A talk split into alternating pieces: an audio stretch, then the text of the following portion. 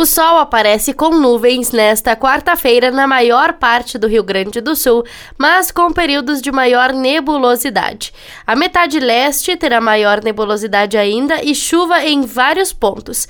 Haverá aberturas intercaladas com precipitação no decorrer do período.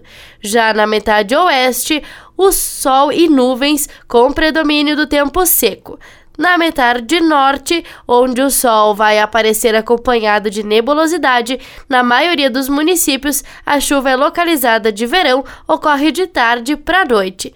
A chuva, aliás, será muito irregular hoje no estado do Rio Grande do Sul e em muitas cidades sequer vai chover. O dia será quente e bastante abafado. O dia terá temperatura em Porto Alegre entre 21 e 28 graus. Já na Serra Gaúcha, as temperaturas variam entre 17 e 25 graus. Da central de conteúdo do Grupo RS Com, repórter Paula Bruneto.